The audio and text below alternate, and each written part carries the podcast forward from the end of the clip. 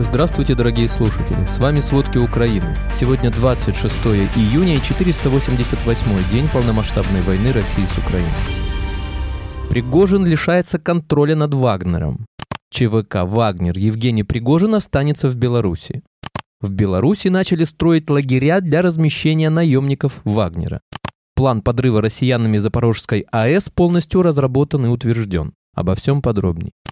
Мятеж Пригожина закончился. Главарь вагнеровцев после звонка Лукашенко согласился отвести наемников от Москвы и уехал в Беларусь под гарантией Путина. По разным данным уничтожено 7 единиц техники и как минимум 15 российских военных. За последнее время это самые крупные потери квалифицированных летчиков и военных. Пригожин заявил, что со стороны Вагнера погибло 30 человек. При столкновениях вагнеровцев и российской армии пострадали гражданские. Вагнеровцы покидают Ростов под аплодисменты. Город-миллионник был под контролем наемников Пригожина целый день. 10 тысяч квадратных метров дороги повредили наемники Пригожина в Ростове. Об этом сообщил мэр города Алексей Лагвиненко. Чиновник пообещал, что дороги будут отремонтированы всего за два дня. Пожар на нефтебазе в Воронеже потушили спустя 12 часов. Уничтожен резервуар на 5000 кубометров с авиационным керосином на площади 800 квадратных метров, сообщили в МЧС.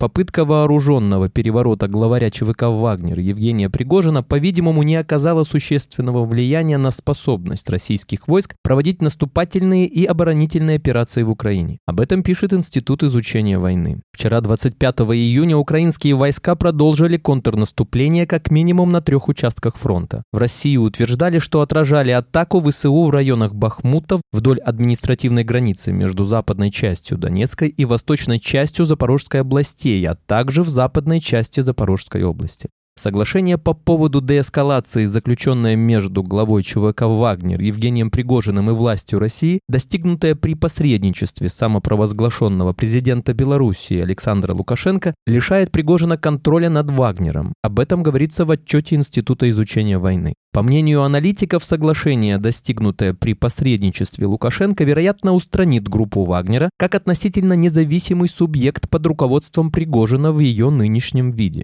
хотя некоторые элементы организации могут сохраниться при существующих и новых возможностях. В случае выполнения соглашения, как сформулировал пресс-секретарь Владимира Путина Дмитрий Песков, определенная часть ЧВК будет подчинена Минобороны России. Именно к этому давно стремился министр обороны России Сергей Шойгу.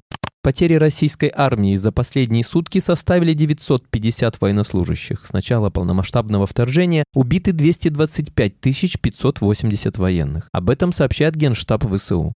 В воскресенье 25 июня армия России безуспешно пыталась восстановить утраченное положение в районе Новодаровки Запорожской области, а также в районе села Родионовка Сумской области россияне предприняли неудачную попытку проникновения ДРГ через госграницу Украины. Украинские военные достигают уверенного тактического прогресса на ключевых направлениях, используя опыт первых двух недель контрнаступления. Об этом сообщает британская разведка. В последние дни украинские военные перегруппировались и продолжили проводить наступательные операции. По словам разведчиков, бойцы используют опыт первых двух недель контрнаступления для усовершенствования тактики штурма российской обороны. Тем временем российские силы приложили усилия для наступления в Серебрянском лесу близ Кремянки Луганской области. Вероятно, это обусловлено приказом российского руководства переходить в наступление при любой возможности. Разведчики добавляют, что Россия достигла некоторых небольших успехов, но украинские войска предотвратили прорыв. В воскресенье 25 июня спасатели обнаружили под завалами дома в Соломенском районе тела еще двух погибших. Об этом сообщил мэр Киева Виталий Кличко в Телеграм. По состоянию на утро воскресенья 25 июня известно о пяти погибших гражданских в результате попадания обломков российской ракеты по жилому дому в столице. Напомним, ночью 24 июня в Украине была объявлена масштабная воздушная тревога. В Киеве, Харькове и Днепре раздались взрывы. В столице обломки ракеты попали в верхние этажи многоэтажки. В общей сложности в ту ночь Россия выпустила по Украине 51 ракету и два дрона «Камикадзе». Президент Литвы Гитанас Науседа заявил, что НАТО придется усилить восточный фланг, если руководитель ЧВК «Вагнер» Евгений Пригожин останется в Беларуси. Такое заявление он сделал после заседания Совбеза страны, в ходе которого обсуждался мятеж в России, пишет «Голос Америки». Он подчеркнул, что контроль границ НАТО и оборона его восточного фланга – это самое важное. Истребители Королевских военно-воздушных сил Великобритании во время миссии НАТО по контролю за воздушным пространством над Балтийским морем за последние три недели перехватили 21 российский военный самолет. Об этом сообщается на сайте британского правительства. Отмечается, что воздушное патрулирование Балтийского моря осуществляется королевскими ВВС, которые базируются в Эстонии, а также ВВС Португалии и Румынии, которые базируются в Литве. Как говорится в заявлении, во время пребывания в Эстонии королевские ВВС также приняли участие в нескольких крупных учениях, одно из которых Великобритания назвала важнейшими воздушными учениями НАТО со времен окончания Холодной войны. В воскресенье 25 июня во временно оккупированном Луганске раздались сильные взрывы. Об этом сообщают местные телеграм-каналы. Произошло это в одном из районов, предварительно на юго-западе города. Россияне же утверждают, что Луганск, вероятнее всего, подвергался обстрелам из ракет «Шторм», однако пока детали атаки неизвестны. Российские войска снова обстреляли территории Херсонской области. В результате этой атаки ранены мужчина и беременная женщина. Об этом сообщает Херсонская ОВА в Телеграме. Согласно их информации, также под огнем была Бургунка. На Марьинском направлении российские войска сбросили на позицию украинских военных химический боеприпас. Об этом сообщил спикер Объединенного пресс-центра сил обороны Таврического направления Украины Валерий Шершень. Известно, что россияне сбросили химический боеприпас удушающего действия на позиции украинских защитников на Марьинском направлении. Во временно оккупированном Бердянске в Запорожской области российские военные убили двух несовершеннолетних партизан. Об этом сообщает координатор медийной инициативы по правам человека Ольга Решетилова в Facebook и служба розыска детей Украины. Об убийстве детей заявил также коллаборант Владимир Рогов. В частности, он назвал убитых несовершеннолетних ребят террористами и боевиками. Пока правозащитники пытаются понять, что действительно произошло. Ольга Решетилова отмечает, что несколько дней назад за ребятами приезжал следователь с вооруженным конвоем, но тогда им удалось скрыться. Россияне говорят, что дети напали на полицейских и в результате перестрелки их убили. Украинские следственные органы уже возбудили уголовное производство по факту убийства детей. Начальник Главного управления разведки Украины Кирилл Будданов убежден, что план подрыва россиянами Запорожской АЭС полностью разработан и утвержден, и угроза никогда не была такой большой, как сейчас. По его словам, бассейн-охладитель завода заминирован российскими войсками. Он объяснил, что без охлаждения ядерные реакторы могут расплавиться за период от 10 часов до 14 дней. Будданов считает, что Россия сможет повысить напряжение в линиях электроснабжения до станции, что приведет к ядерной аварии в нижней части этого периода времени. Также украинской военной разведке удалось установить, что российские войска перебросили заряженную взрывчаткой технику до 4 из 6 энергоблоков. Получило ли Международное агентство по атомной энергии доступ к этим блокам во время своего визита 15 июня неизвестно.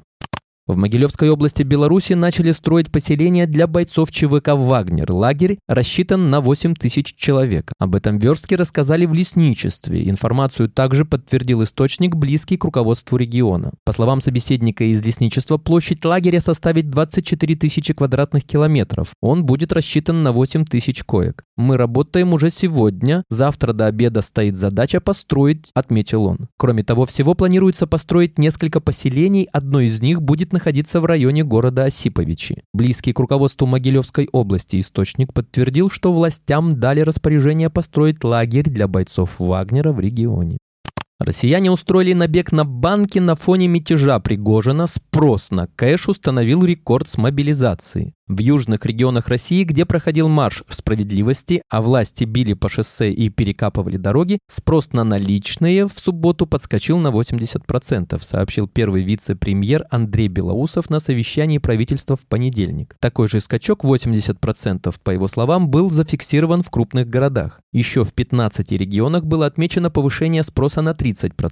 В ситуацию пришлось вмешаться ЦБ, который был вынужден подкрепить наличностью банки. Объемы такого подкрепления выросли примерно в три раза, цитирует Белоусова Интерфакс. По данным Центробанка, только в пятницу, в первый день мятежа Пригожина, когда его колонны еще только начали движение на Ростов, объем наличных денег в обращении вне ЦБ подскочил на 105,3 миллиарда рублей. Это рекордная сумма с последней недели сентября, когда в России была объявлена мобилизация, а граждане массово устремились за рубеж. Так, 30 сентября кэша в обращении стало больше на 144,8 миллиарда рублей, а 22 и 23 сентября на 132,1 и 114,2 миллиарда рублей соответственно. Всего же за первые 7 дней мобилизационной паники из банковской системы утекло около 600 миллиардов рублей. Больше банки теряли лишь в первую неделю войны, более 2,1 триллиона рублей. Спасибо, это были все главные новости о войне России с Украиной к этому часу. Помните, правда существует, а мы стараемся сделать ее доступной. Если вам нравится то, что мы делаем, пожалуйста, поделитесь этим подкастом с друзьями в России.